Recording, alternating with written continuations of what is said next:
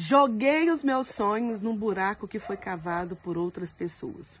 Isso mesmo. A minha experiência de vida, a forma com que eu cresci, que eu me desenvolvi, que eu busquei os meus conhecimentos, tudo aquilo, a pessoa que eu me tornei hoje, maioria dos meus sonhos adiados foram colocados dentro de um buraco e eu joguei a terra.